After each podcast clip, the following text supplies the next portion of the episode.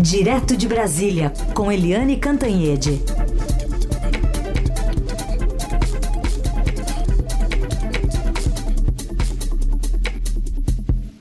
Oi, Eliane, bom dia. Bom dia, Raíssa e Carolina e ouvintes. Bom dia, Eliane. Começar sobre a reforma eh, tributária. O Senado aprovou por 53 votos a 24 o texto principal a vitória foi apertada, já que a PEC precisava de ao menos 49 votos favoráveis e o placar foi o mesmo nas duas votações. Então, para garantir a aprovação, o relator da reforma, Eduardo Braga, teve de ceder em vários pontos e, de última hora, acatou seis novas emendas, incluindo alíquota reduzida para o setor de eventos. Também apresentou uma subemenda criando o Fundo de Desenvolvimento Sustentável dos Estados da Amazônia Ocidental, que inclui Acre, Rondônia e Roraima, além do Amapá. E a PEC agora segue para votação lá na Câmara. A gente tem manifestação do presidente né, do Senado, do Rodrigo Pacheco, afirmando que a reforma se impôs sobre o Brasil, que não podia mais conviver com esse atraso. A reforma hoje aprovada por esse plenário se impôs porque não havia mais como adiá-la. A reforma se impôs porque o Brasil não podia mais conviver com o atraso. O amadurecimento do debate foi fundamental para que a população, as empresas, os entes federados e os entes públicos pudessem entender a necessidade da reforma. Mais do que isso, o debate aprofundado foi essencial para diminuir a incerteza e afastar o medo de uma tão ampla reformulação do sistema sistema tributário nacional. Então, Liane, queremos te ouvir sobre essa tramitação que agora vai para a Câmara e também sobre uma demonstração de força, de fidelidade de bolsonaristas no Senado, trazendo um alerta para o governo também. Pois é, exatamente isso, né? A, a reforma passou, mas passou por um placar muito apertado, uma margem de apenas quatro votos a mais é muito pequena para dar segurança ao governo federal. O Bolsonaro entrou na última hora, né, se reuniu com a bancada dele, com o grupo de extrema-direita no Senado e possivelmente tirou alguns votos. Foram uh, dois grupos de oposição. Um, o grupo bolsonarista que se reuniu com ele e que uh, não votou. Né, o grupo liderado, por exemplo, pelo ex-candidato à presidência do Senado, o senador Rogério Marinho. Uh, ao outro grupo da oposição simplesmente pensou, uh, acatou aquele, aquela uh, aclamação né, do governo federal dizendo o seguinte: olha, isto não é uma questão partidária, não é uma questão ideológica, não é uma questão de governo versus oposição. Na verdade, a reforma tributária é fundamental. Está sendo discutida há 40 anos né? É, é um emaranhado de leis, são 27 legislações sobre ICMS, é uma burocracia infernal. É, ontem estava almoçando com um especialista uh, na área financeira e ele estava me dizendo que há inclusive relatos, né, informações sobre empresas estrangeiras que desistiram do Brasil porque não aguentavam mais contratar equipes de advogados, gastar um dinheirão para tentar entender e tentar se adaptar às leis brasileiras de tributação.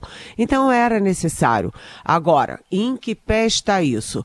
A reforma passou rapidamente, né, na CCJ do Senado, ontem nas duas votações, dois turnos do Senado, e agora volta para a Câmara.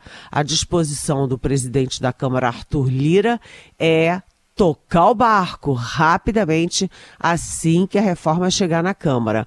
Hoje já há indícios de que ela pode ser, começar a ser votada na Câmara novamente, uh, já depois do feriado do dia 15 de novembro, semana que vem. O é, que, que isso significa? Significa, primeiro, que depois a Câmara fez a reforma, foi para o Senado. Se o Senado mexeu, tem que voltar para a Câmara. Isso é, é, protocolar regimental.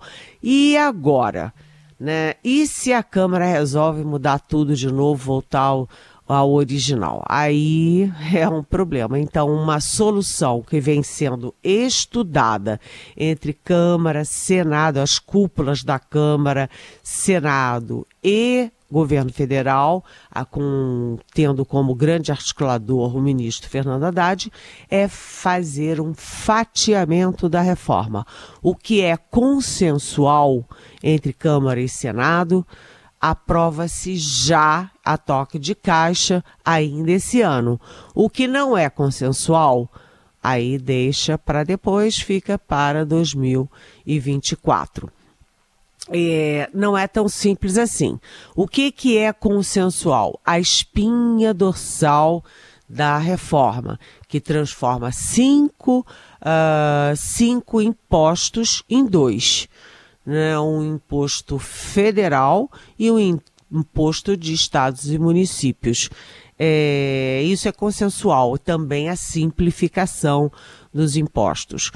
Do outro lado, o que, que não é consensual? A decantação é, dos setores, né? O, os setores, por exemplo, setores que vão ser é, beneficiados porque vão ter possivelmente queda nos impostos, queda de tributação. Uh, aquelas, aqueles setores que impactam é, positivamente a economia e a questão social no Brasil por exemplo, transporte coletivo, por exemplo, é, me, medicamentos, por exemplo, setor de educação. Só que isso parece simples, mas não é. Por exemplo, transporte público. Transporte público é poluidor.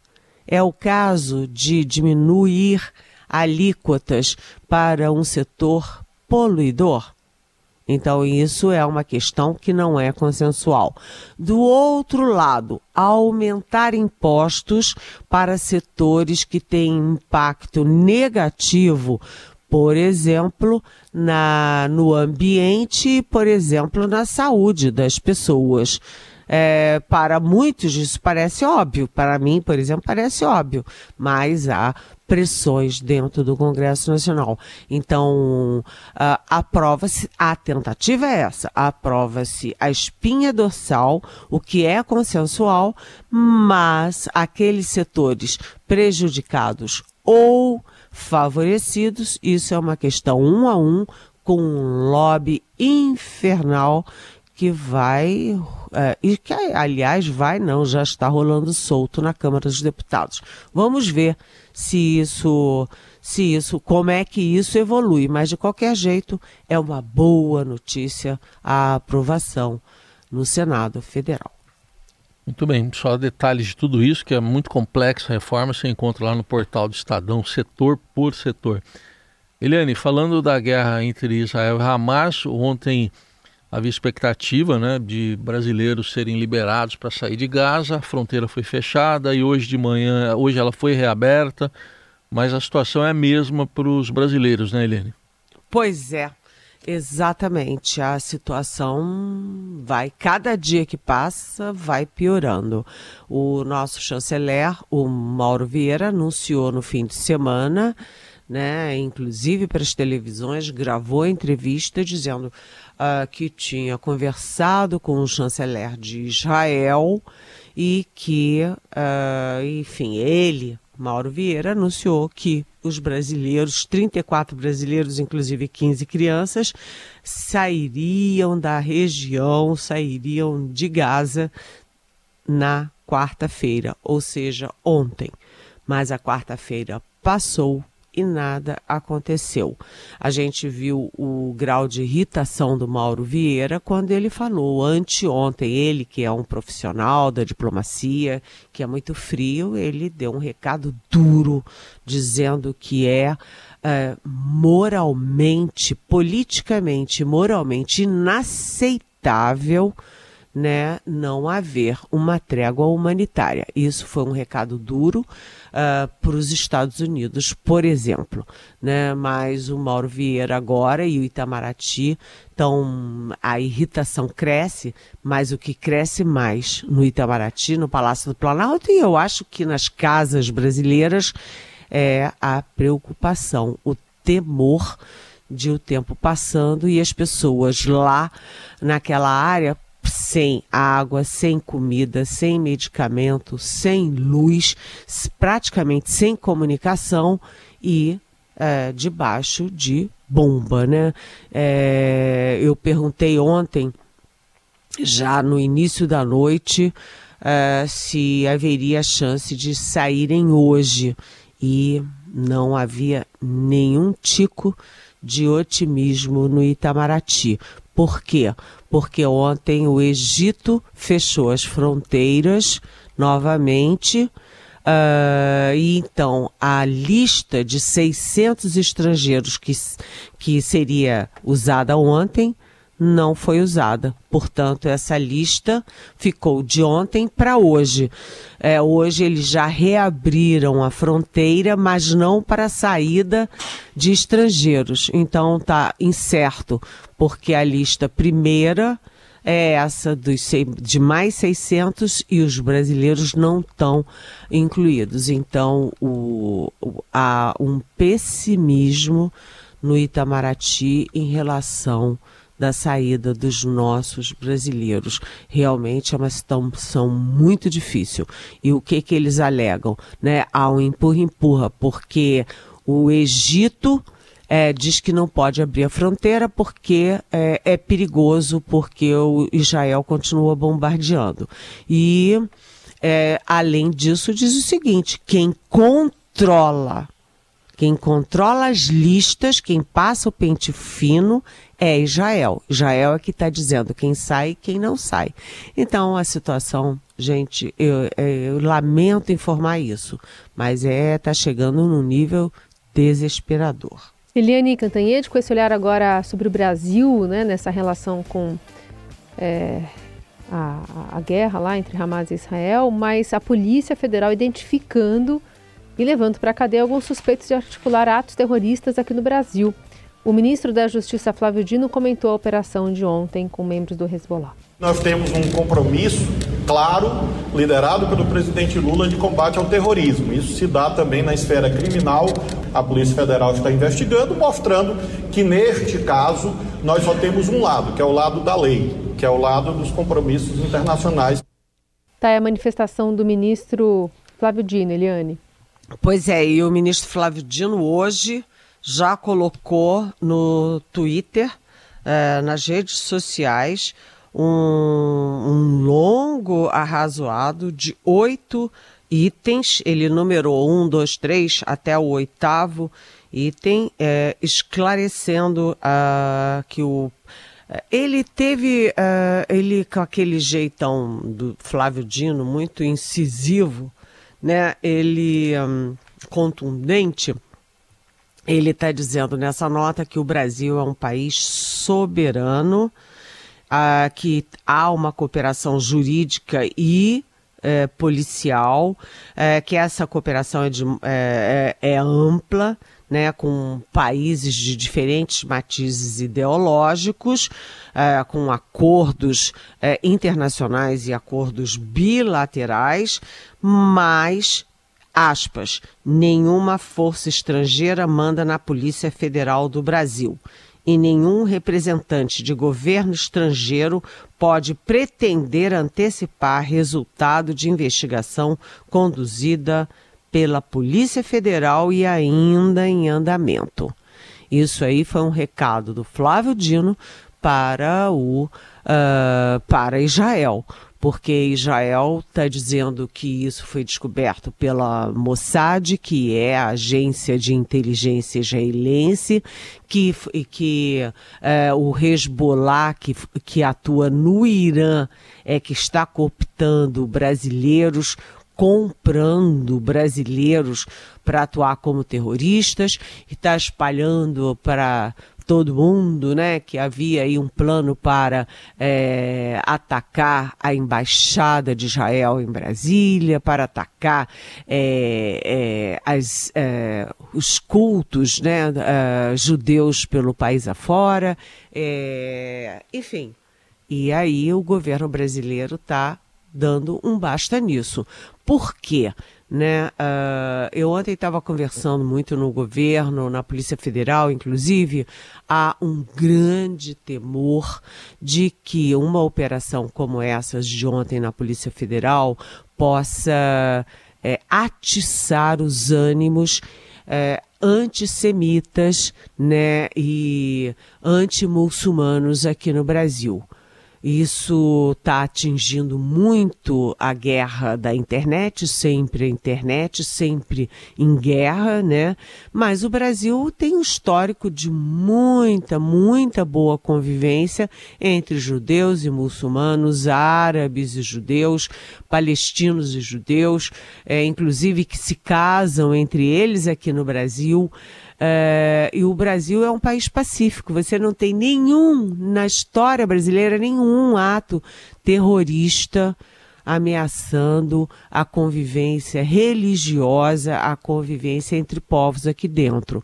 Então, a Polícia Federal queria um anúncio ontem que, segundo uma fonte da Polícia Federal me disse, um anúncio sem sal ou seja, um anúncio como se fosse uma coisa normal, mais uma operação cotidiana da Polícia Federal.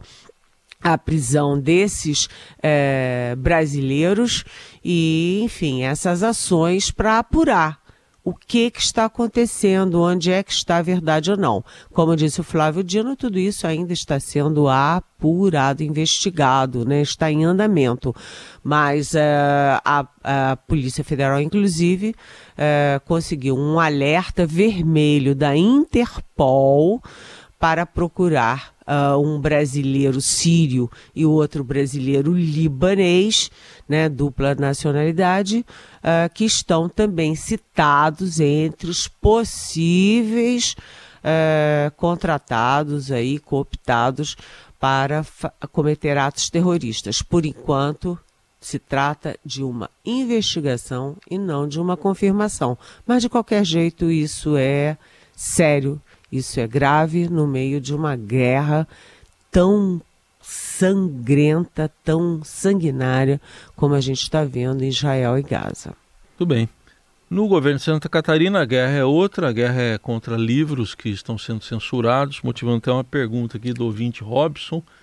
Ele pergunta em que ano estamos um governo banir livros, se de alguma forma isso é razoável, vá lá, imaginemos que um Estado conservador recusasse publicações com demônios no nome, mas It a Coisa, é, ele está pedindo um comentário, It a Coisa que é baseado na obra do Stephen King, se a criança não leu, ela pode assistir o filme, por exemplo.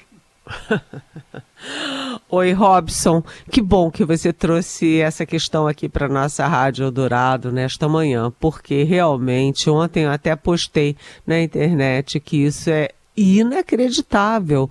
Isso é escandaloso. Isso é uma. uma coisa típica assim do nazismo, por exemplo. O nazismo queimava os livros. Uh, guerras uh, religiosas insanas também queimam livros, né? É medieval também, né? Porque uh, também na era medieval também se queimava livro, né? E além disso queimavam-se bruxas né, bruxas que, é, coitadas, eram simplesmente mulheres, né? É, então, é, obrigada por trazer isso. Isso é escandaloso, é absurdo. E a gente lembra que o governador de Santa Catarina, o Jorginho Melo, que foi senador, é, ele, por exemplo, encampava todas as fake news do Bolsonaro e do governo Bolsonaro na CPMI da pandemia, na CPI da pandemia. Ele é daqueles bolsonaristas que acreditam que a Covid é, foi apenas uma gripezinha, uma gripezinha que matou 700 mil brasileiros, a segundo maior número de mortos no mundo. Hum. Né? Então, é, é, o bolsonarismo é, vivo e é, medieval, como sempre, aí em ação. Isso é um escândalo e é um desrespeito uh, à inteligência nacional e aos direitos da população catarinense. Exato. Entre os livros tem, além de It a Coisa, tem Os Treze Porquês, de Jay Asher, o, Diabo, o Diário do Diabo e Laranja Mecânica, que inspirou um filme, enfim.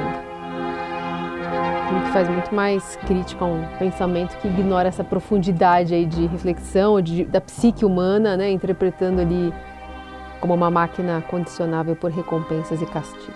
Eu era adolescente quando assisti Laranja Mecânica, por isso que eu sou assim. tá tudo explicado, né, Carolina? Muito bom. Liane, obrigada por hoje. A gente também convida os ouvintes a sempre mandarem perguntas para cá pelo 994811777. Um beijo. Beijo, até amanhã.